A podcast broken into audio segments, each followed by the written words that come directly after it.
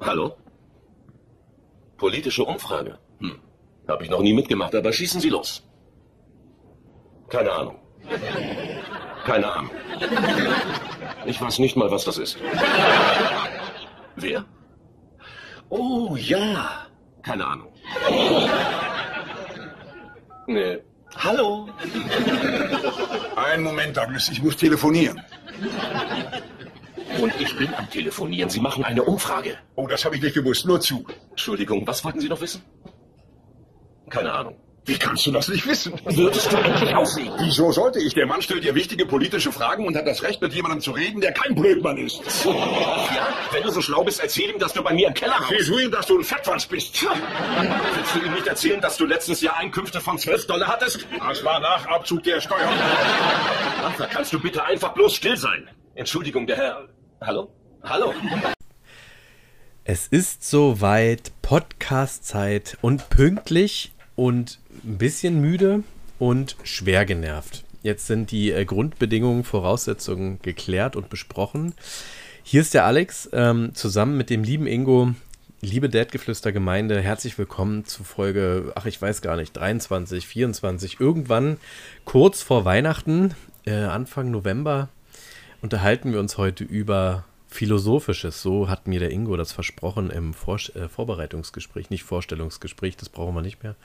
Und ich sage Hallo und Tüdelü raus nach Brandenburg. Hallo Ingo. Hi ho, Diggity. Ja, ich, ich bin der genervte Part von uns beiden. Ich war heute im Büro und jedes Mal, wenn ich oh, ah, durch Berlin S-Bahn fahre, denke ich mir wieder, Warum eigentlich? Warum, warum ist der Mensch auf die Idee gekommen, dass es eine gute Idee ist, richtig viele Menschen auf einen Fleck zu tun und die da leben zu lassen? Das erscheint mir jedes Mal wieder nach einem totalen Holzweg-Konzept. Aber anscheinend ist irgendjemand immer noch davon überzeugt, dass das klug ist, möglichst viele Menschen auf möglichst wenig Raum unterzubringen, in der Hoffnung, dass keiner genervt ist. Ja, es soll wohl tatsächlich auch Menschen geben, die das genießen äh, und denen Berlin sogar noch zu klein ist. Also ähm, ich weiß nicht, ob das dann Urlaubskulturschock ist und deswegen erzählen die Leute begeistert von Neu-Delhi oder von ähm, äh, Bangkok oder anderen Städten, New York, die ja nun mal noch mal, noch mal viel größer sind als das, was wir hier kennen und noch viel dichter gepackt. Ich für meinen Teil ähm, wieder kein Streitthema, Ingo. Das ist echt, wir müssen mal ein kritisches Thema ansprechen. Also, aber ich bin einfach da voll auf deiner Wellenlänge. Ich brauche das nicht. Ich brauche es einfach Tatsächlich äh, kenne ich jemanden, der vor sehr kurzer Zeit in Neu-Delhi war und der hat jetzt auch nicht so positiv davon berichtet. Aber vielleicht. hat er Wasser getrunken oder was? Nee, nee, das war ja mein erster Verdacht. Ein, ein Mitreisender von ihm, dem ging es nicht so gut. Und das war meine erste Frage, ob er vielleicht Leitungswasser getrunken hat. Aber ich glaube, jeder, der halbwegs bei Verstand das weiß, dass man in gewissen Ländern einfach kein Leitungswasser trinkt und Indien gehört ganz vorne dazu. Äh, nee, aber tatsächlich, vielleicht liegt es einfach daran, dass das auch jemand ist, der. Eigentlich ist es ein großer Menschenfreund, aber vielleicht dann, wenn es dann doch zu viele werden. Und man muss natürlich auch sagen, wenn wir jetzt gerade bei Neu-Delhi sind, dass man ja gerade im asiatischen Raum äh, so ein anderes Mindset äh, bei den Menschen hat. Also die Kultur äh, geht ja an bestimmte Fragen des Lebens aus einer anderen Perspektive heran. Und das macht es dann irgendwie schon auf den ersten Blick erstmal komisch, weil man bestimmte äh, Dinge nicht versteht, die passieren, weil man es eben so nicht kennt. Aber das ist ja der Grund, warum man vielleicht dann zu sowas hinreist, um sowas mal zu erleben. Aber ich muss tatsächlich mhm. sagen, so Großstädte, das, also ich glaube, das ist total beeindruckend, wenn du New York siehst und gerade zu Weihnachten und so bestimmt voll beeindruckend. Aber ich glaube, ich wäre fünf Minuten beeindruckt und nach fünf Minuten, eine Sekunde wäre ich schon genervt, weil einfach viel zu viele Menschen da sind, weil New York ja nun wirklich nochmal auch äh, deutlich mehr Einwohner hat als Berlin. Und wenn man dann noch weiter Berlin ist mittlerweile bei fast vier, ne? Es wird direkt ergoogelt. Ähm, tu es, weil ich bin groß. dir keine Hilfe bei dieser Frage. Also Berlin, na gut, bei 3,64 2019. 3,64 Millionen Menschen. Es wächst und wächst und wächst. So, und die Stadt äh, ist mit rund 3,7 Millionen Einwohnern die bevölkerungsreichste und mit 892 Quadratkilometern. Das merken wir uns mal. 3,7 auf 892 Quadratkilometern. Und jetzt kommt natürlich die äh, Quizfrage an dich. Ist ja raten, weil du bist mir da keine Hilfe. Wie groß ist äh, New York City? New York City. Und wie viele Einwohner hat New York City? Von der Grundfläche reden her. nur von dem, genau, wir reden nur von dem Kern. Ähm, also, was gehört denn zum Kern? Also, das, du brauchst es mir nicht sagen. Ich, das hilft mir absolut nicht weiter. Ich weiß nur, dass es Manhattan ist- gibt und Queens und die Bronx und Brooklyn. Ja, genau. genau. Und Wenn du auf die Karte guckst, dann sieht es so alles aus wie eine Landmasse, aber da ist New York bei und, und Edison und andere Städte, die aber eben nicht zu New York City gehören. okay. Ähm, aber das, was du klassisch aus dem Fernsehen kennst, da wo Kevin durchläuft und wo die Freiheitsstatue ist und so weiter, das ist New York City. Äh, wie groß und wie viele? Okay, ich sage mal, es ist wahrscheinlich gar nicht so groß. Ich habe aber verpasst, als du vorgelesen hast, wie groß Berlin ist. Tatsächlich, ich habe mir die Zahl nicht gemerkt, falls du es vorgelesen Berlin, hast. Berlin, Berlin 890 Quadratkilometer. 890 Quadratkilometer. Okay, ich sag, New York hat 850 Quadratkilometer, also es ist ein Tacken kleiner, hat aber doppelt so viele Leute. Ey, voll gut. Also es ist deutlich klein, also nicht deutlich, es ist 780 groß. Ah, okay. Also schon, Ist es kleiner, schon ja. Stamm, genau. Und es hat 8,5 Millionen. Ah, okay. Sogar noch ein bisschen mehr. Also war noch ein bisschen Ja, kleiner, also- als ich dachte und noch ein bisschen mehr, als ich angenommen habe. Aber ich Ja. habe gehört, äh, durch Corona äh, sollen viele Leute aus New York, weil New York ja auch wie Berlin ja auch stark ein Ort für Zugezogene ist, um da zu arbeiten, äh, sollen in New York ziemlich viele Bürogebäude leer stehen seit Corona, weil die Leute äh, durch Homeoffice und eben auch der, das neue Leben in den äh, Meetings, also in den digitalen Meetings, festgestellt haben, dass sie dann nicht in New York leben müssen, sondern wieder zurück zu ihrer Familie gehen können und von da eben dann auch virtuell Meetings teilnehmen. Weswegen wohl zeitweilig New York zum Teil eine ziemliche Geisterstadt gewesen sein soll, gerade in den ähm, Bürodistrikten, wo eigentlich hauptsächlich Bürogebäude stehen. Soll es da wohl ziemlich leer gewesen sein. Stelle ich mir verrückt vor, wenn man sonst auf so einer kleinen Fläche eben 8 Millionen Menschen hat und dann plötzlich vielleicht noch die Hälfte da ist. Glaube ich auch, ähm, dass das dann schon gespenstisch ist. Äh, So hast du ja einige touristische Orte, ne, wo du dann ähm, in der Saison viel mehr Menschen hast, als eigentlich da wohnen. Ähm, und dann ist es halt nochmal voller oder dann wahrscheinlich auch schlagartig leer gewesen über Corona. Ähm, war das in Berlin auch so? Ich überlege gerade zurück. Ja, wir waren ja alle drin. Können, kann, Kann ich nicht sagen, ich war im Haus. Ach, das waren noch Zeiten, wo, da, wo ich gelernt habe, dass mein normaler Lebensstil Quarantäne bedeutet. Beziehungsweise äh, Social Distancing. Das ist mein eigentlich ein normaler Lebensstil gewesen die ganze Zeit. Ich bin nur zum Gassi gehen hab schon- rausgegangen und das war's. Ich habe, äh, da beziehe ich mich jetzt nicht auf dich, aber ich habe schon aus anderer Richtung äh, tatsächlich Stimmen laut werden hören, die gesagt haben, auch wir könnten mal ruhig, ruhig wieder einen Lockdown machen. Tatsächlich, tatsächlich muss ich sagen, ähm, wenn man schön wohnt, ist ein Lockdown gar nicht so schlimm.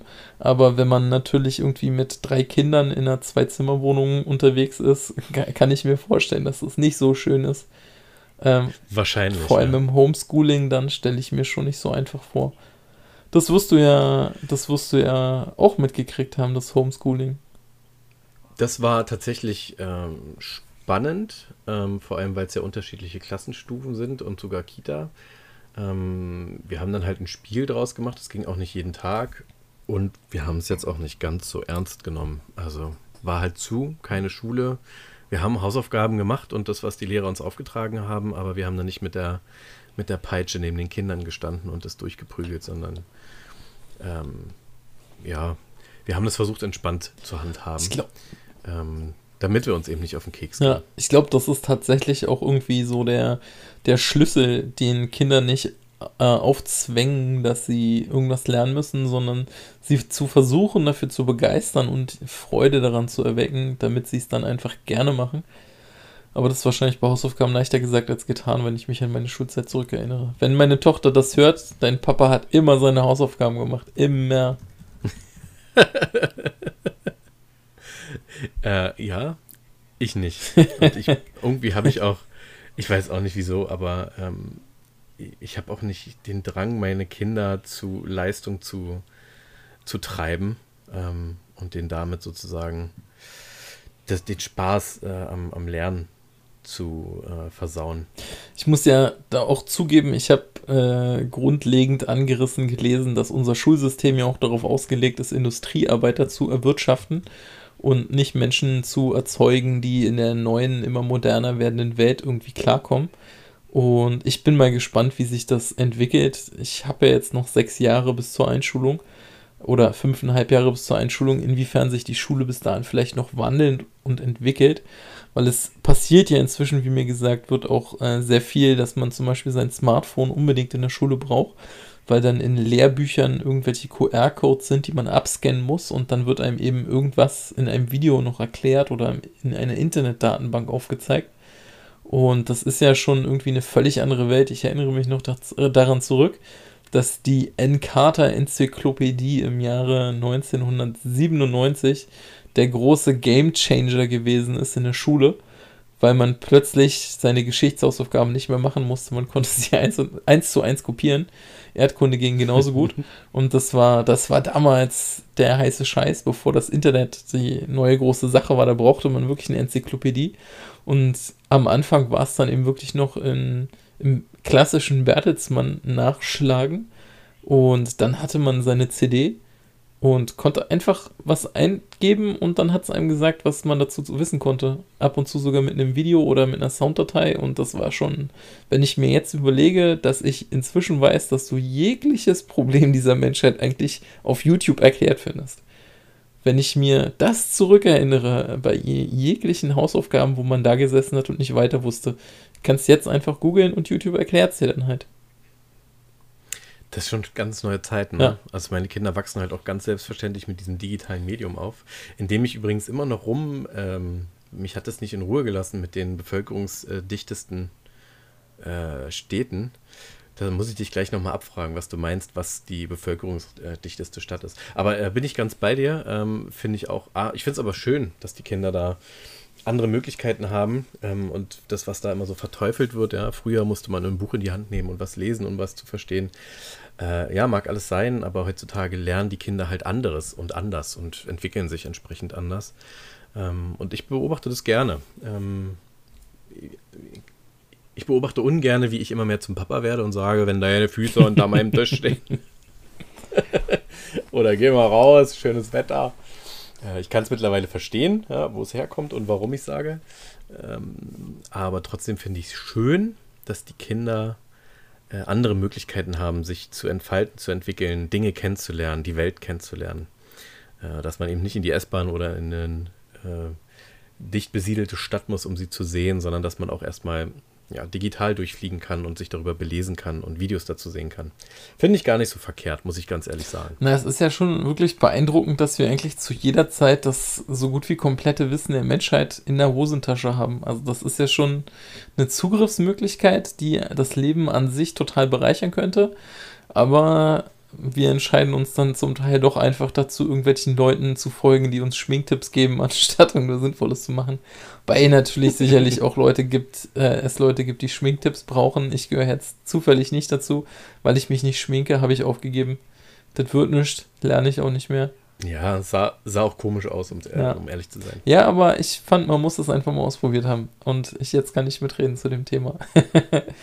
nee, äh, aber das stimmt schon. Ich glaube allerdings auch, dass du, wenn du möchtest, dass dein Kind mehr draußen spielt, dann eben dem Kind auch sowas vorleben musst. Wobei, äh, ich weiß nicht, ob du noch Etienne von Giga kennst. Äh, der hat mal. Nee, da hat man schon mal drüber gesprochen. Was, Kannte ich, ich was äh, Tolles gesagt. Ich habe es auch nicht live gehört. Ich kenne es nur als Zitat aus einem Interview. Ähm, dass, ja, also äh, Giga war ja relativ bekannt dafür, dass eben auch gezockt wurde und Videospiele gespielt wurden. Er hatte dann in irgendeinem Interview äh, mal gesagt, dass es ja dann Leute gibt, die sagen, ach, mach doch mal was Vernünftiges, geh raus in die Natur und angel vielleicht oder so. Aber philosophisch betrachtet hältst du dann auch nur einen Stock ins Wasser und das ist dann auch irgendwo die Frage, wie sinnvoll das denn ist. Und ich finde, da ist viel dran. Man braucht halt, ja, sicherlich, man braucht seine Bewegung, aber die Mischung macht's und ich denke nicht, dass du deinen Kindern aufzwängen kannst, dass sie irgendwas draußen spielen sollen, wenn sie dich die ganze Zeit auf der Couch hocken sehen, vor der Konsole.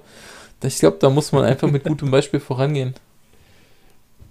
Und auf der Couch liegen bleiben und äh, zocken. Ganz genau. Und die Kinder kriegen dann die Bewegung, wenn man sie Bier holen und Chips kaufen schickt. ja. Es gibt verschiedene Formen von richtig und das ist das eine richtig. Ja, ja das irgendwie. Es ah. gibt richtig und falsch sind ja, sind ja keine schwarz-weißen äh, Facetten des Lebens, es sind ja alles Grauabstufungen. Und wie gesagt, Bier. Guck mal, ja. wir haben jetzt, wir haben durch unseren Podcast ja die Möglichkeit, also das ist ja wahrscheinlich wirklich für immer im Internet. Ja. Ähm, da gibt es ja keinen Weg dran vorbei. Ähm, und das, was wir jetzt hier aufnehmen und quatschen, äh, hat auch noch in 10, 15, 20, 30 Jahren äh, hörbar Qualität. Also es ist hörbar, aber nicht inhaltlich. das heißt, alles, was wir jetzt sagen, können wir uns dann A als Großväter oder richtig alte Männer nochmal anhören und dann über uns selber schmunzeln oder uns verfluchen. Und zum anderen hören unsere Kinder uns ja jetzt auch dann in der Zukunft, hallo Zukunftskinder, ähm, und können dann jetzt mich anrufen und mir erzählen, äh, ob das alles so gestimmt hat, was ich erzählt habe und ob sie mich verflucht haben als Vater oder wären sie lieber mehr draußen gewesen oder noch mehr drin. Gab es zu viel Süßigkeiten oder zu wenig Süßigkeiten? Würde mich schon mal interessieren, wenn wir nicht schon gerade drüber gesprochen haben. Aber liebes Kind 1, liebes Kind 2, liebes Kind 3, meldet euch mal wieder bei eurem Vater. Hast du vielleicht auch schon wieder vergessen, dass sie sich gemeldet haben, ja. Wir haben uns jetzt zwei Jahre nicht gehört, es ist doch mal wieder Zeit anzurufen. Aber ja, das, das ist ja wirklich so eine spannende Sache. Ich glaube, äh, die Kindheit über finden Kinder, also haben Kinder eine andere Sicht aufs Leben, aber mit dem laufenden Leben, wenn man dann feststellt, was Erwachsensein so alles mit sich bringt und welche Verantwortung man hat, ich glaube, man, man versteht dann seine Eltern irgendwann einfach anders auf einem anderen Niveau.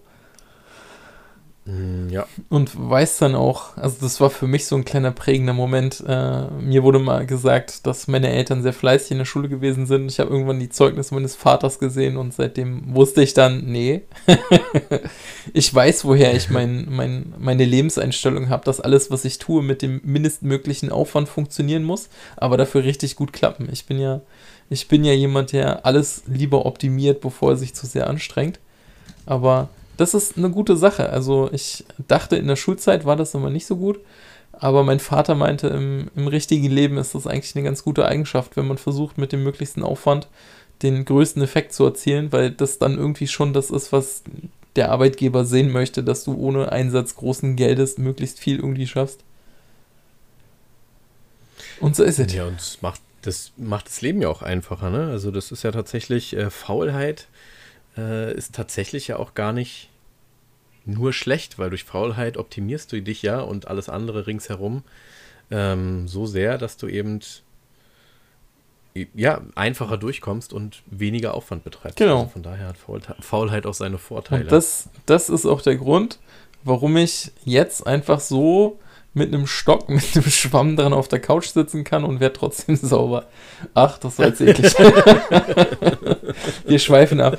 Wir schweifen ab. Oh ja, ich gehe einfach, wenn es regnet raus. Das ist viel billiger. Stimmt. Jetzt, wir müssen Kosten sparen. Es wird alles teurer. Jetzt, jetzt geht's los mit den Dad-Sprüchen. Ich bin schon auch, ich äh, muss schon aufpassen. Also unsere Thermostate sind so hoch in den Zimmern, dass äh, meine Tochter da so schnell nicht rankommt. Aber man, man muss dann ja auch. Kindersicherung heute bedeutet was anderes als früher. Jetzt ist egal, ob es in die Steckdose fasst, weil Strom ist eh abgestellt. Wichtig ist, dass es nicht an die Thermostat das, das ist dann das Ding. Wenn das Kind eine Steckdose kurz schließt, machst du dir nicht Sorge, dass dein Kind irgendwie eine Gewisch gekriegt hat, sondern du rechnest erstmal durch, wie viel Strom das gerade verbraten hat, ob du jetzt in den finanziellen Ruin gerutscht bist. Aber tatsächlich, tatsächlich halte ich gerade 20 selbstklebende Steckdosensicherungen mit Drehmechanik in der Hand. Die habe ich nämlich noch auf dem Schreibtisch zu liegen. Die sind gestern angekommen. Die werden jetzt nämlich dann auch eingebastelt, weil meine Tochter gerade anfängt, langsam rückwärts zu krabbeln und sich herumzurollen. Und ja, das heißt, ähm, es wurde die ganze Zeit immer über mich gelacht, als ich gesagt habe, ich muss die einbauen, ich muss die einbauen. Gut, ich sagte es auch schon seit fast einem Jahr, dass ich die langsam einbauen muss. Ähm, aber ja, jetzt, jetzt muss dann langsam wirklich passieren. Die habe ich verflucht, die Teile. Ne? Irgendwann war es einfach nur noch ätzend. Wir haben auch alle Schubladen und überall, wo sie nicht ran sollten, äh, mit diesen komischen Sicherungen. Ich gucke gerade auf eine, die hier schon seit zehn Jahren so lieblos rangeklebt an der Schublade hängt. Oder eben auch diese Drehsicherung für die Steckdosen. Ähm, die sind dann irgendwann wutentbrannt. Mitte Kind 2, kurz vor Kind 3. alle rausgeflogen und gesagt, wenn du die Steckdosen nicht überlebst, dann machen wir halt ein neues. Aber die Scheiße tue ich mir nicht mehr an, dass ich den Staubsauger nicht vernünftig in die Steckdose gesteckt kriege. Ja, naja, das, äh, das Gute ist, ich kann darüber dann regulieren, wie viel, wie viel Strom verbraucht wird, weil meine Frau mit den Dingern auch nicht klarkommt. Und ich dann sicherstellen kann, dass sie aufhört, äh, elektrische Geräte zu nutzen. Aber ich gehe davon aus, dass sie auch irgendwann wütend Steckdosen rausreißen wird, weil sie irgendwie diese Drehmechanik, damit freundet sie sich nicht an. Aber das wird ja. schon, alles wird gut. Das Blöde ist ja auch, wenn man so eine Mehrfachsteckdose zu liegen hat, dann musst du im Grunde die komplette Mehrfachsteckdose mit den Dingern zuklastern und dann auch noch die Wandsteckdose, an der die Mehrfachsteckdose dran ist. Das ist super unpraktisch eigentlich, das Zeug. Man sollte lieber einfacher dem Kind beibringen können, dass es da nicht reinfasst. Genau, das ist dann wie mit der Herdplatte. Also einfach mal mit Absicht dem Kind dann äh, die Gabel geben und reinstecken lassen. Das ist dann gleich einmal Learning by Doing quasi. Liebes Jugendamt, ich möchte mich an dieser Stelle von meinem Podcast-Partner distanzieren. Geht es ans Jugendamt? Das macht doch direkt an die Polizei oder die Klapsmühle. Wer, äh, unter welcher Behörde findet man eigentlich, äh, wird man denn eigentlich eingewiesen? Ich glaube, das, also wer kommt? Das macht keine Behörde, sondern das machst du selber oder jemand, der weisungsbefugt ist quasi. Also die psychiatrische äh, Behandlung findet ja in einem geschlossenen Teil des Krankenhauses statt. Also kommt wahrscheinlich ein Krankenwagen, so ein Spezialkrankenwagen. Naja, wenn man den Bud Spencer und Terence Hill Film glauben darf, dann kommt ein Van mit äh, freundlichen Herren in einer schicken Jacke mit etwas zu langen Ärmeln. Die lügen nicht. Alles, was in den Filmen erzählt wird, ist, ist wahr und echt. Ja, Bud Spencer und Terence Hill haben mich nie angelogen. Das rechne ich ihnen auch hoch an. Das waren die besseren Eltern.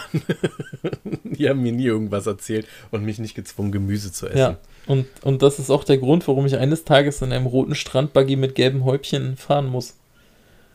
Oh, wie ich diese Szene gehasst habe, als dieses Ding brennt auf dem Dach lag. Ja. Ne? Es hat mich so genervt, es hat mich wirklich so hart genervt.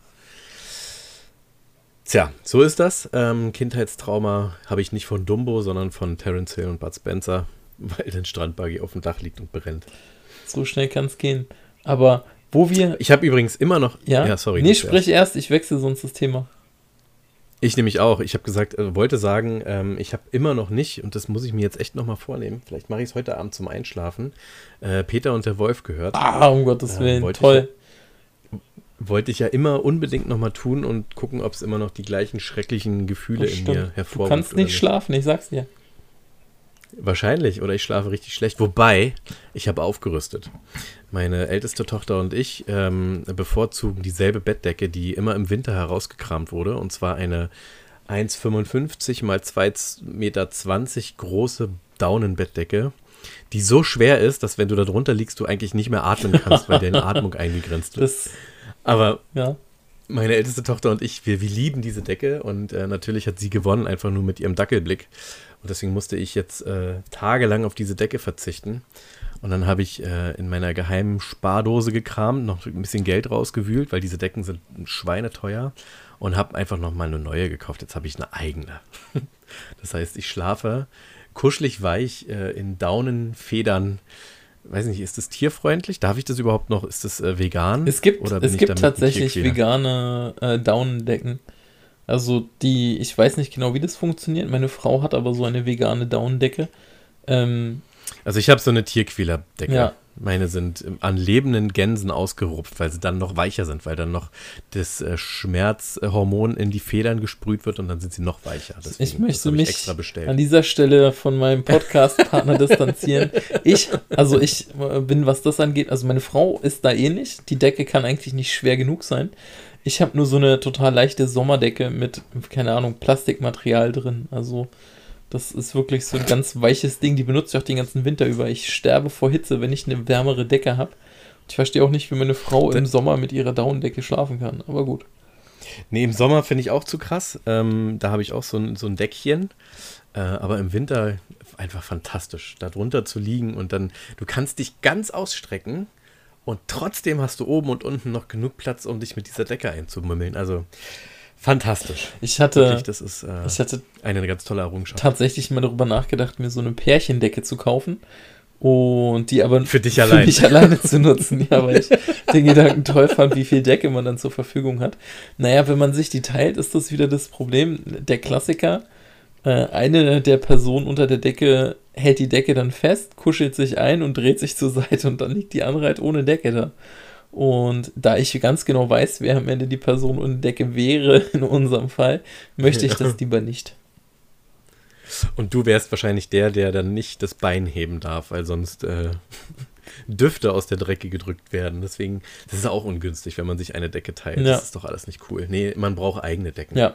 Da, äh, und die Gäste, wie sagt man hier, die Gästeritze damit ganz klar abgegrenzt ist, wo ist deine Hälfte, wo ist meine Hälfte. Na, da haben wir. Am besten noch so eine rausfahrbare Bürowand für die Nacht, weißt du? Oder wie bei so einem Chauffeurauto, wo man sagt, gute Nacht und dann kommt so in der Mitte die Wand hochgefahren. Das hatten wir tatsächlich, da wurde mir aber auch immer vorgeworfen, also wir lagen irgendwie gefühlt immer mehr auf meiner Seite, aber das war okay. Zurzeit haben wir ja noch äh, einen kleinen Menschen, der gerne mal zwischendurch gerade quer zwischen uns liegen möchte. Gefühlt quer.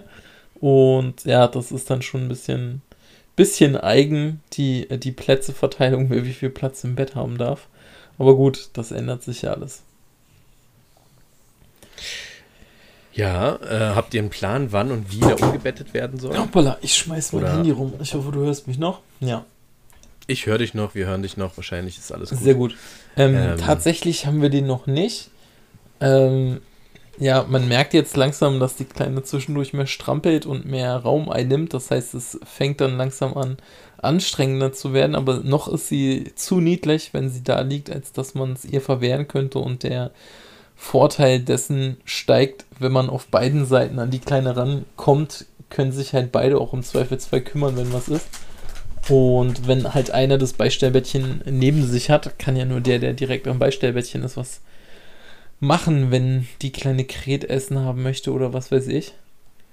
Mhm. Und ja, wir lassen uns da einfach nicht aus der Ruhe bringen, gucken, wann wir selbst das Gefühl haben, dass jetzt der Zeitpunkt ist. Das ist auch so ein lustiges Thema. Meine Frau hatte eigentlich ja. von Anfang an gesagt, aber maximal hier drei Wochen und dann lebt die Kleine im, im eigenen Haus. Und ja. Wart's mal ab. Genau. Und jetzt ist sie eine von den Treiberinnen, die auch sagt, oh nein, die ist doch noch so klein und so niedlich und wollen wir sie nicht noch da lassen? Und er, ich kann es ja auch nicht ausschlagen.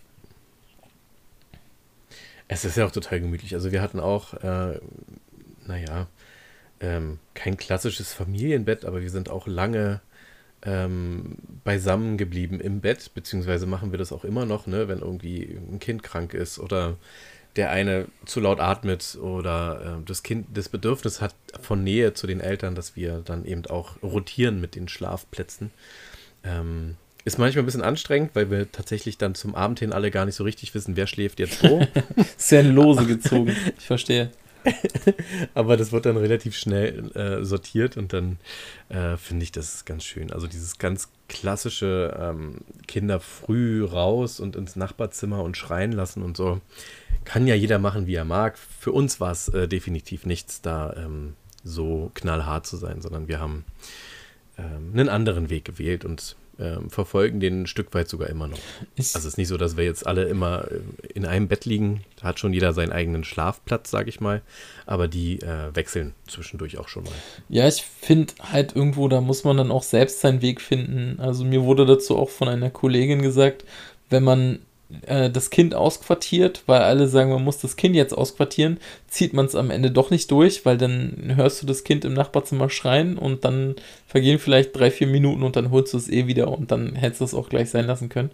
Und ich genau. denke mir halt auch, ja, das wird passieren. Also es kommt dann einfach der Moment, wo wir sagen, so, jetzt geht es dann los, dass die Kleine dann auch mal alleine schläft. Und ja, aber das ist, glaube ich, dann sowieso so ein Ding, wenn Kinder morgens wach werden, dann kommen sie halt im Zweifelsfall auch zu Mama und Papa ins Bett, wenn sie nicht irgendwie lieber selbst irgendwas spielen oder ähnliches. Das Kuscheln hört ja nicht auf, nur weil Kinder plötzlich laufen können oder ähnliches. Im Gegenteil. Also wir haben äh, große Kinder. Also es ist tatsächlich so, dass es äh, auch vom Kind abhängt, ne? ja. also vom Charakter.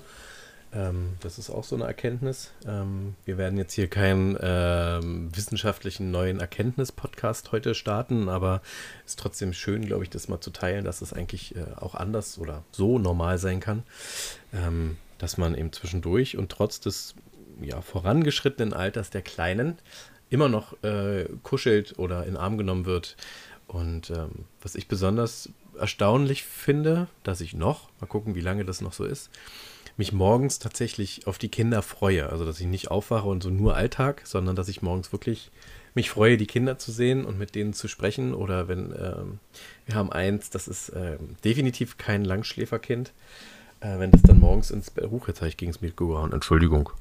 Äh, wenn das morgens zu uns ins Bett kommt, ähm, finde ich es auch immer noch schön, auch wenn die Nachtruhe dann je unterbrochen ist. Ja. Mal gucken, ob das dann mit Anfang 20 immer noch schön ist. ja, mal gucken, ob äh, die Kinder das in dem Alter noch machen.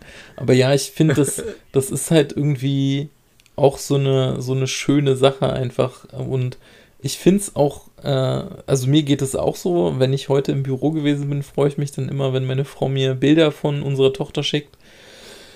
Wenn sie irgendwas Schönes machen oder einfach nur spielen oder. Ja, wobei dein Vorteil im Büro ist halt, dass du mal alleine schlafen kannst. Ne? Ja, natürlich. Ja, ja. Deswegen finde ich es eigentlich auch äh, okay, Vollzeit zu arbeiten. Blöd ist halt immer, dass ich zur Mittagspause halt dann aufstehen muss, um was zu essen, aber danach kann ich ja weiter schlafen. Das Schwierigste ist immer noch, ja, in der Mittagspause aufzustehen und die, die rote Druckstelle auf der linken Gesichtshälfte mit noch so diesem Pullovermuster, auf dem man, weil man auf dem Arm die Zeit gelegen hat, das irgendwie rechtzeitig zu vertuschen. Ja. ja. dass man eben nicht angesprochen wird, warum man denn so zerknautscht aussieht. Das ist der Vorteil, das ist der Vorteil an der Maske. Äh, weil dann hat man ja eine Maske im halben Gesicht. Du musst dann nur so aufpassen, dass die Druckstellen nicht unter der Maske sind.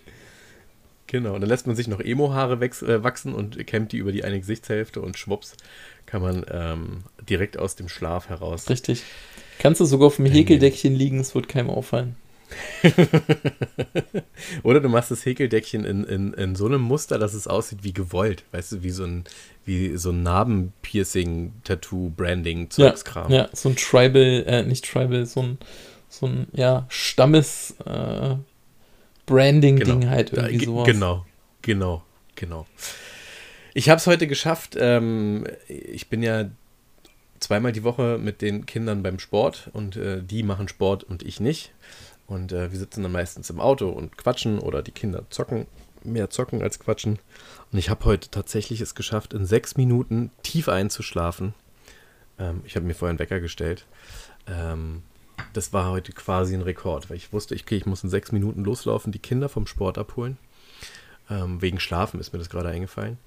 Und äh, ich bin in sechs Minuten so tief eingeschlafen, dass mich der Wecker, den ich mir gestellt hatte, geweckt hat. Fand ich äh, sehr beeindruckend, wie schnell das gehen kann. Ja, manchmal, wenn man so richtig, richtig weg ist, äh, so richtig durch ist, dann pennt man direkt ein. Wir haben das auch geschafft.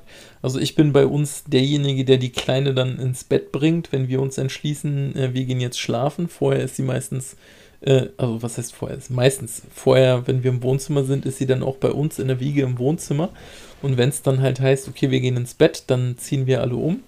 Und äh, ich habe es dann hingekriegt, die Kleine hinzulegen. Und je nachdem, wie spät es dann ist, wird sie so halb wach und möchte essen. Also eigentlich wird sie nicht wach, sie will einfach nur essen und ein bisschen quengelig. Wenn man ihr aber ja, rechtzeitig dann Essen gibt, dann äh, isst sie halt im Halbschlaf, also beziehungsweise trinkt im Halbschlaf und dann äh, kann man eben auch einfach weiter schlafen. Ich habe es hingekriegt, sie hinzulegen, mich neben sie zu legen und dann so schnell einzuschlafen, dass ich nicht mitgekriegt habe, dass sie wirklich Hunger hat. Das wurde mir dann auch erklärt, ob ich das eigentlich mitgekriegt habe, dass die Kleine noch gefüttert wurde oder ob ich schon weg war. Und ich musste zugeben, dass ich nichts mitgekriegt hatte, absolut gar nichts. Was fällt dir ein, so ein schlechter Vater zu sein? Ja, das sage ich dir.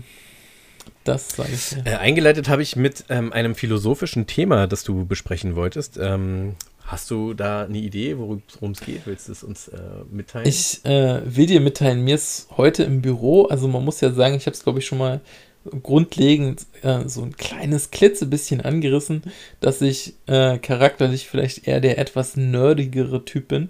Also der nerdig introvertierte äh, Schüler gewesen bin, etc. pp. Und das hat sich äh, bis jetzt nicht geändert.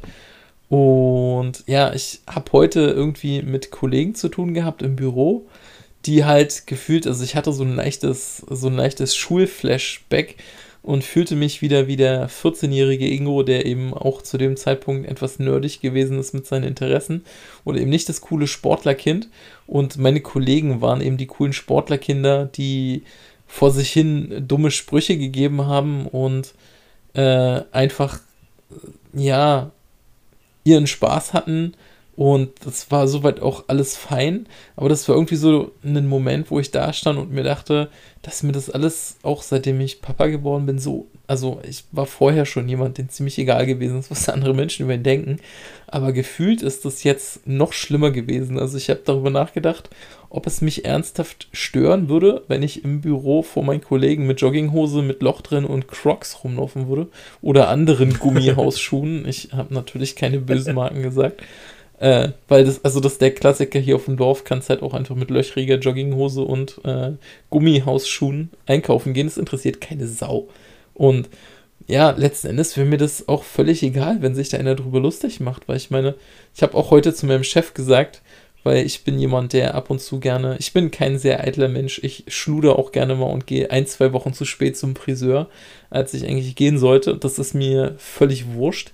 Und äh, mein Chef hatte sich heute darüber gefreut, dass ich heute einen sehr adretten Haarschnitt hatte. Äh, und ich habe ihm dann auch gesagt, weil er meinte, er muss alle anderthalb bis zwei Wochen zum Friseur gehen, damit die Seiten ordentlich rasiert sind. Weil er so ein bisschen der eitlere Typ ist. Und dazu meinte ich dann auch nur, was, was soll denn noch passieren? Ich habe eine Frau und ein Kind. Das Ding ist durch.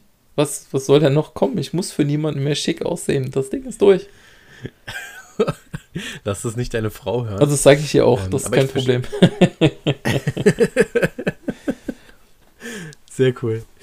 Ähm, ja, kann ich auch wieder nachvollziehen. Ähm, meine Lebenserfahrung hat mich gelehrt, dass es mir egal ist, ähm, aber den Leuten außen, außenrum nicht egal ist. Äh, und ich diesen Rebellen in mir aber nicht ausleben muss, ähm, und auch nicht irgendwie die, das Verlangen habe, da irgendwie mal drüber nachzudenken, mich dagegen System zu stellen. Ähm, ich fände es nicht schlimm, sagen wir es mal so, in einem Unternehmen zu arbeiten, wo jeder rumläuft, wie er möchte. Also von mir aus mit der löchrigen Hose und den Crocs, ähm, behaupte ich. Wobei ich schon sagen muss, dass ich Schwierigkeiten hätte, wenn einen, also wir haben jetzt eine große, größere Anschaffung für unser Haus in der Planung ähm, und wenn dieser Vertreter von diesem, von diesem, von diesem, von dieser Anschaffung in löchriger Hose und Crocs gekommen wäre. Weißt du, was ich meine? Also ich sage zum einen, mir ist es egal und ähm, ich lege da keinen großen Wert drauf, aber da hätte ich trotzdem anscheinend ein Problem mit. Aber es ist dir ähm, und vermutlich nicht wichtig, ob er im Anzug kommt oder einfach vernünftig gekleidet, oder? Nee, genau. Also das extreme Loch und Crocs hätte ich Schwierigkeiten mit und würde dann auf. Ich, ich, glaube doch, dass ich auch das Gespräch abwarten würde. Also ich würde ihn nicht äh, abweisen und sagen, naja, kommen Sie nochmal sauber angezogen wieder, sondern ich würde auf das Gespräch warten. Und wenn das Gespräch dann vernünftig läuft, dann ist der Rest auch egal, weil ganz ehrlich, wenn da einer vor mir geschniegelt und gestriegelt sitzt, was ich auch hatte, und der äh, trägt ein Parfüm, das mir nicht zusagt, ähm, und sieht halt so richtig schmierig und geleckt aus, ähm, dann macht es für mich genauso einen falschen Eindruck, wie jemand, wenn er da eben mit löchriger Hose und Crocs, Crocs oder Clocks? Crocs. Ja. Äh, vor, vor, mir sitzt. Clocks sind die guten ähm. holländischen Holzschuhe. Ah, ja, von mir aus kann auch gut sein. das ist halt wieder Stil. Die sieht man nicht allzu oft. Genau. Ähm, also ich glaube, wenn ich jetzt so drüber nachdenke, ähm, bin ich zumindest im Fall der, des, des äh, übertriebenen Schicks äh, verwirrt gewesen und wäre es wahrscheinlich einfach nur in gleicher Form, äh, wenn er dann eben in Crocs und mit löchriger Hose gekommen wäre. Und es war mir völlig egal, wenn jemand mit Pulli und Jeans da ankam. Solange der Inhalt von, der, das, also der Inhalt von dem Gespräch war immer das Treibende, was mich ähm, dazu bewogen hat, mit der Person weiter Kontakt zu suchen und äh, darin zu arbeiten, eben diese Investition zu tätigen. Man muss ja, ähm, man muss ja aber auch sagen, also An Anzüge sind total schick, aber wenn sich die Person, die den Anzug trägt, da drin nicht wohlfühlt, sieht man das eben auch. Also einen Anzug, der nicht vernünftig sitzt, weil die Person, die ihn ausfüllen soll, eben irgendwie sich da drin nicht wohlfühlt, dann dann merkst du auch, dass das irgendwie nicht stimmig ist. Und dann finde ich, das bringt dann absolut niemandem was. Da ist es dann sinnvoller, wenn die Person einfach normal ordentlich gekleidet rumläuft. Ja, wobei dem gegenüber steht ja auch die Person, die einen Anzug trägt und sich da drinnen pudelwohl fühlt und trotzdem nur Scheiße quatscht. Ja. Das Ja. wäre dann für mich genauso falsch und störend oder nicht angemessen. Ähm, weil ich denke jetzt gerade tatsächlich das erste Mal da so, so intensiv drüber nach oder wieder drüber nach. Ähm, ich habe schon Einfluss durch den ersten Eindruck. Das, das kann ich nicht abstreiten. Der ist da. Ich sehe eine Person und beurteile, nicht fair, sondern beurteile diese Person mit dem ersten Eindruck, weil das das ist, was mir gegeben wird. Ja? Ähm, aber ich, ich behaupte von mir, äh, offen genug zu sein, diesen ersten Eindruck wirken zu lassen ähm, und dann trotzdem so neutral wie möglich. Ich bin dann nicht mehr neutral, weil der erste Eindruck hat mich ja geprägt, aber so neutral wie möglich auf den Rest ähm, zuzugehen und ähm, äh, wirken zu lassen und zu gucken, was daraus entsteht. Weil wenn wir mal ganz ehrlich sind, ja, die, die Zeit, die wir jetzt im Homeoffice sind, ähm, da sieht man sich ja auch nur noch auf diesem Bild, was man hinterlegt hat in der, in der Software, über die man miteinander spricht. Das entspricht ja aber nicht der, der? Realität.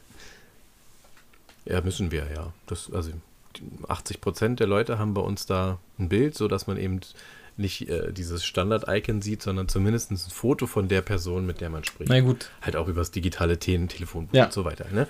Ähm, aber ist ja auch egal. Selbst wenn du das wegnimmst, bleibt natürlich die Stimme und die Ausdrucksweise und der Art des, der, des, des Umgangs. Aber es nimmt das Äußerliche komplett weg. Und damit hast du dann das, was noch übrig bleibt, ob nun löchrige Hose oder Crocs oder eben Anzug und äh, strenges Parfüm, das fällt ja dann weg. Du hast ja dann wirklich nur noch den Eindruck von der Person, den er, sie, es vermittelt, während äh, miteinander gesprochen wird. Und das finde ich äh, ganz angenehm, ähm, weil man sich tatsächlich, also das umzudrehen, darauf will ich glaube ich hinaus, das umzudrehen finde ich total interessant, weil ich jetzt ganz viele Leute erst digital ohne Äußerlichkeiten kennengelernt habe und mir einen, kann ich mich auch nicht von freisprechen, ein Bild in meinem Kopf geformt habe ähm, und das dann ganz oft in der Realität ganz anders war. Äh, vom Auftreten, vom Erscheinen, vom, äh, vom Sein. Ja? Und trotzdem funktionierte das aber gut oder eben auch schlecht, ähm, weil die Zusammenarbeit vorher über das Digitale geprägt war und äh, sich auf das Inhaltliche bezogen hat. Weißt du, worauf ich hinaus will? Ja. Also wo ich hin will? Von daher, äh, ja, letzter Satz von mir, dann, dann du. Ähm, behaupte ich von mir, ich kann mich da ein Stück weit von frei machen oder frei sprechen, dass die Äußerlichkeiten für mich äh, einen wesentlichen Einfluss haben. Jetzt denke ich aber auch sehr berufsbezogen. Ähm, über das Private müsste ich separat nochmal nachdenken und deswegen darfst du jetzt gerne was sagen und ich denke noch ein bisschen über das Private nach. Also ich glaube, von diesem, diesem ersten Eindruck kann sich niemand losmachen. Man kann danach möglichst unvoreingenommen entsprechend auf jemanden zugehen, weil der erste Eindruck kann ja täuschen, aber ich glaube, der, ähm, der Grundgedanke, warum wir diesen ersten Eindruck äh, direkt machen und versuchen, einen Mensch direkt auch auf den ersten Blick äh, irgendwie einzuordnen, ist so eine innere Sicherheit oder eine allgemeine Sicherheitsempfindung, weil man sich ja absichern möchte, ob das jetzt was Gutes ist oder nicht. Ähm, ich erinnere mich daran zurück, also bei uns ist gerade der Glasfaserausbau im vollen Gange und ich glaube inzwischen haben drei oder vier Mal irgendjemand geklingelt und äh, wollte uns einen Glasfaserausbau äh, organisieren, verkaufen, wie auch immer. Und ähm, da hat mich auch mein, also da habe ich den ersten Eindruck dann auch direkt äh, so bestehen lassen. Da hatte der Vertreter geklingelt, er hatte zwar ein schickes Jäckchen von unserem Internetanbieter an, aber er fragte mich als erste Frage, ob wir bei Ihnen als Internetanbieter sind. Und das hat mich tatsächlich irritiert, weil wenn er wirklich bei diesem Internetanbieter ist, müsste er eigentlich wissen, welche Haushalte angeschlossen sind bei Ihnen und welche nicht. Das ist theoretisch für eine Abteilung, die sowas controlt, ein relativ kleiner Aufwand. Und das war mein erster Eindruck, dass ich, also dieser Mensch wirkte auf mich nicht wie ein seriöser Vertreter. Und damit habe ich ihm dann gleich einen schönen Tag gewünscht und die Tür wieder zugemacht. Ähm, natürlich ein bisschen freundlicher. Aber das war, daher gehe ich davon aus, dass das erstmal so eine Frage ist, weil jemand, der an der Tür klingelt, kann ja auch was ganz anderes wollen. Und das wirkte auf mich erstmal sehr suspekt. Und ich glaube, das ist im Normalfall auch der Grund für unseren ersten Eindruck. Im Zweifelsfall erstmal auf Nummer sicher zu gehen. Man hat natürlich gerade im Berufsleben dann häufig nicht die Notwendigkeit, irgendwas zu sichern oder schützen zu müssen, sondern man kann dann ja erstmal auf sich wirken lassen, was die Person eigentlich überhaupt von einem möchte. Letzten Endes bin ich mir auch ziemlich sicher, dass mir dieser Vertreter nur Glasfaser verkaufen wollte, aufgrund der Tatsache, dass ansonsten die Scharade, die er abzieht, um mich davon zu überzeugen, ihn ins Haus zu lassen, echt verdammt riesig wäre. Mit um die 50 Menschen, die hier in der Gegend rumwuseln äh, und Löcher buddeln, Kabel legen und Dinge tun. Das wäre ein ganz schön großer Aufwand, um zu versuchen, ins Haus zu kommen. Ja, also ich habe dir so im halben Ohr zugehört, weil ich jetzt eher nochmal darüber nachgedacht habe, ob ich Unterschiede mache ähm, zwischen dem beruflichen ähm, oder ja, dienstlichen ähm, ersten Eindruck und dem privaten. Und ich glaube schon, dass, ähm, also ich habe Leute jetzt nicht länger oder äh, mehr gern, nur weil sie besser aussehen. Ähm, aber ich glaube, dass man sich eher also im beruflichen ist man gezwungen, äh, aufeinander zuzugehen und miteinander zu arbeiten, zu interagieren. Ne, also einen Kollegen hast dann oder eine Kollegin, dann musst du mit der oder dem arbeiten. Unabhängig wie er aussieht und äh, wie streng das Parfüm ist. Und ich glaube, im Privaten unterscheidet sich, dass da tatsächlich vielleicht Kontakte gar nicht entstehen, weil der erste Eindruck täuscht oder einen falschen Eindruck gemacht ja. hat. Und man sich da irgendwie leiten lässt und dann eben nicht äh, das nähere Gespräch sucht, obwohl das vielleicht auch genauso interessant sein könnte. Also muss ich da schon sagen, dass ich da zumindest die Vermutung habe, dass ich da nicht ganz so äh, weltoffen sein könnte. Jetzt weiß ich es ja nicht, weil vielleicht hat sich irgendwas nicht ergeben und ich kann es deswegen äh, gar nicht behaupten. Ähm, aber das wäre so, das wäre so eine Herleitung für mich, dass ja. man da schon nochmal oder ich unterschiedlich äh, reagiere ähm, weil ich eben nicht muss. So, jetzt ist es mit Verwandten nochmal anders. die Tante mit den lila Haaren, mit der muss man.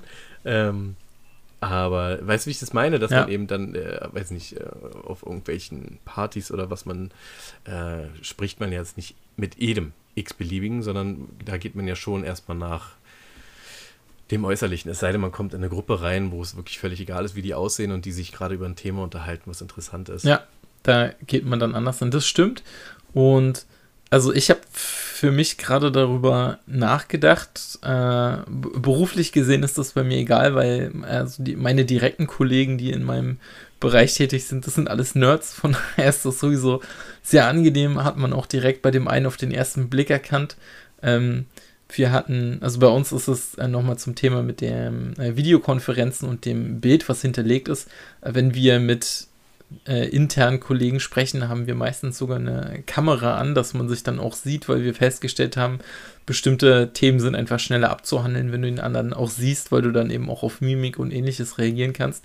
Und wenn du dann da mhm. deinen Kollegen hast, äh, von dem du weißt, dass er ein Datennerd ist und dann siehst, dass seine Tapete, die hinter ihm ist, also in sein Büro, die Rückwand ist äh, die Skyline von Bespin, was dir wahrscheinlich was sagen wird. Das ist äh, eine Wolkenstadt bei Star Wars. Und da weiß man, wenn man sich auskennt, dann schon direkt, äh, was man für ein Kaliber Mensch vor sich hat und fühlt sich als Nerd direkt zu Hause natürlich. Aber äh, zu dem Thema mit dem Kollegen und äh, auf, anders auf Freunde eingehen und ähnliches.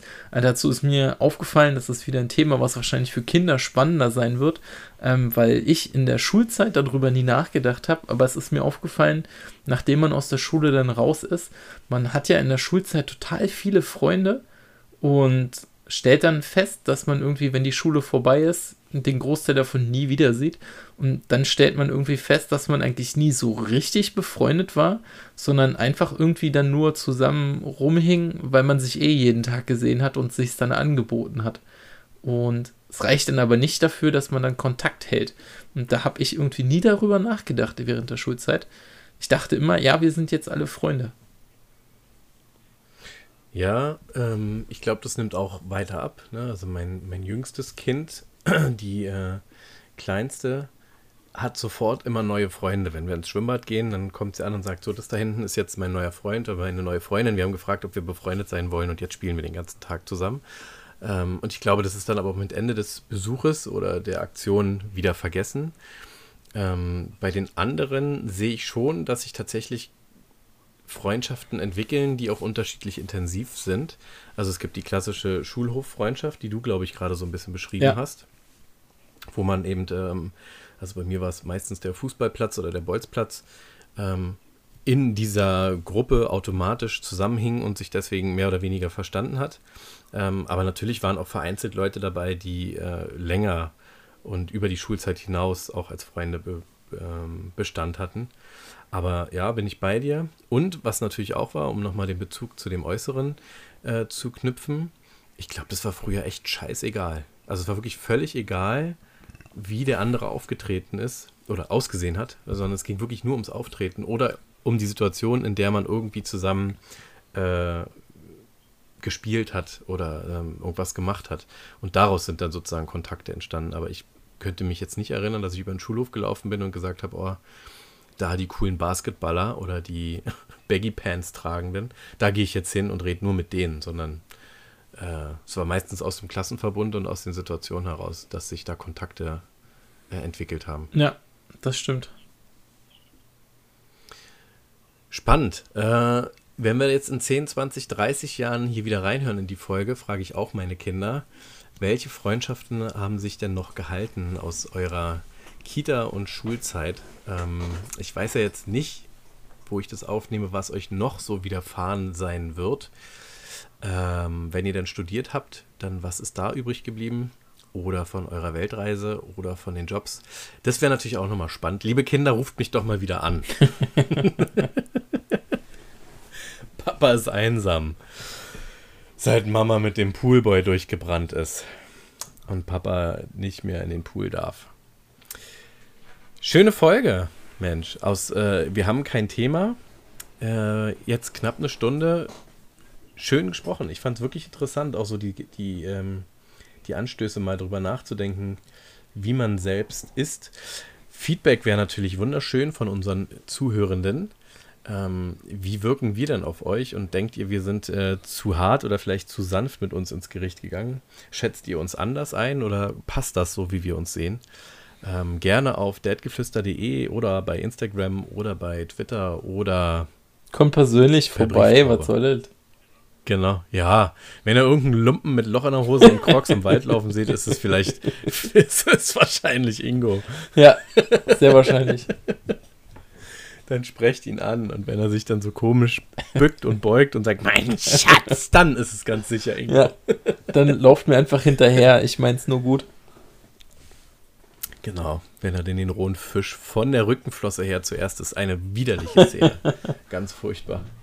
Könnte ich mal wieder Und wo wir gerade bei widerlichen Szenen sind, wir gucken gerade äh, zum x-ten Mal äh, Brooklyn 99 und in einer Folge ähm, gibt es die Wochenend-Crew, wo die sich die Tische mit denen teilen. Ja, Und Rosa hasst ihren Wochenend-Crew-Partner, Ja. weil der immer äh, sich am Tisch rasiert. Und ähm, als Rache schmieren sie seinen Spind voll mit Rasierschaum und äh, fremder Leute Haare, wo auch immer sie die herhaben.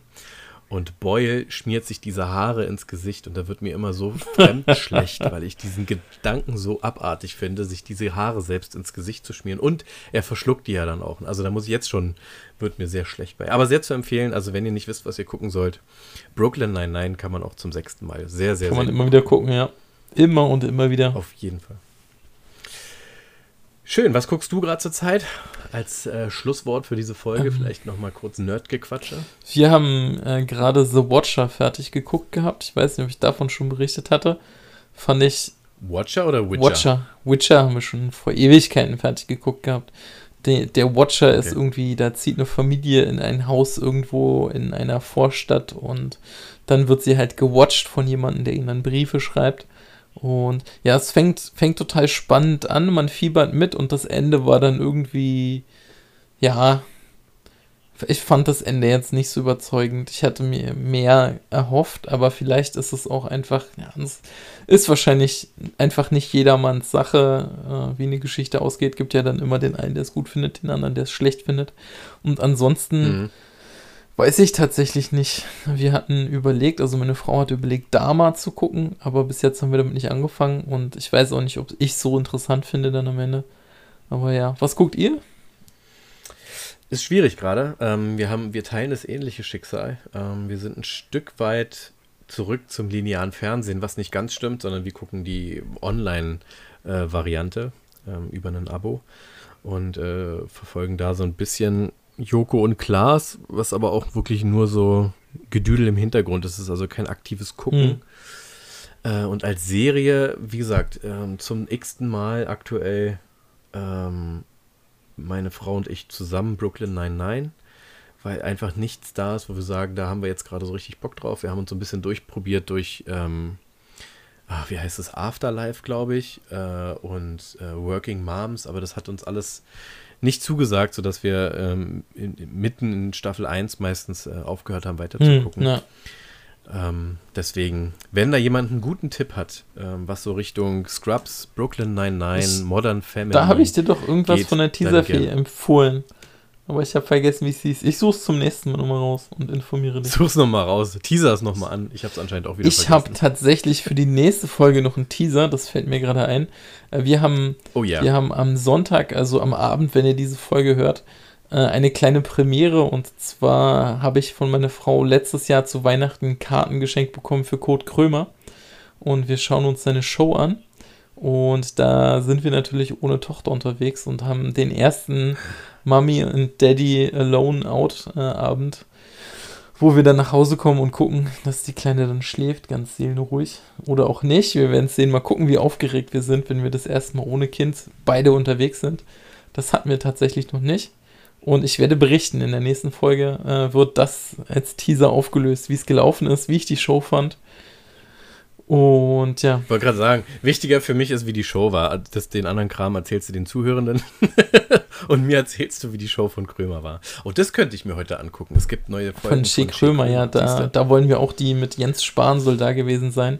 Wir sind ja, wir sind ja, ja auch beide große Krömer-Fans. Und ich freue mich auch wirklich sehr auf die Show. Dann äh, lass uns wissen, wie es war ähm, ob, er, ob, er, ob er gut ist, ob er noch so ist wie früher oder besser oder schlechter. Ähm, ich wünsche euch dann viel Spaß heute Abend gehabt zu haben, je nachdem, wann diese Show von den Zuhörenden gehört wird. Äh, vielen Dank fürs Zuhören, vielen Dank für euren Support, vielen Dank für die vielen Klicks. Ähm, und wir freuen uns jede Woche aufs Neue hier wieder ähm, Deep Talk in den Äther zu blasen.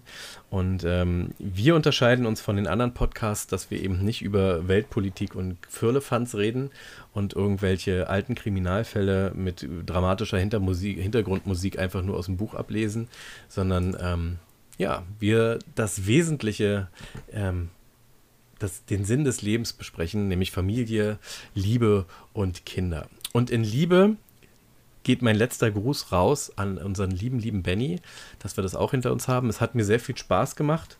Und das letzte Wort hat wie immer der liebe Ingo und ich sage Tschüss. Ich finde es schön, dass du an Benny gedacht hast. Ich hatte mir hier gerade eben einen kleinen Merker aufgestellt, dass im Zweifelsfall ich an ihn denke und er soll auch von mir gegrüßt sein. Ähm, ja, ich hoffe, ihr habt eine gute Woche, bleibt weiterhin gesund, bleibt uns treu, abonniert den Kanal, aktiviert die Glocke und was man nicht alles sagt. Schreibt uns, twittert uns, Instagramt uns, FaceTimet uns, was man alles so machen kann, keine Ahnung. Ich kenne mich da nicht aus, aber ihr werdet es besser wissen als ich. Und ja, wir hören uns nächste Woche mit geteasten News. Tschüssili!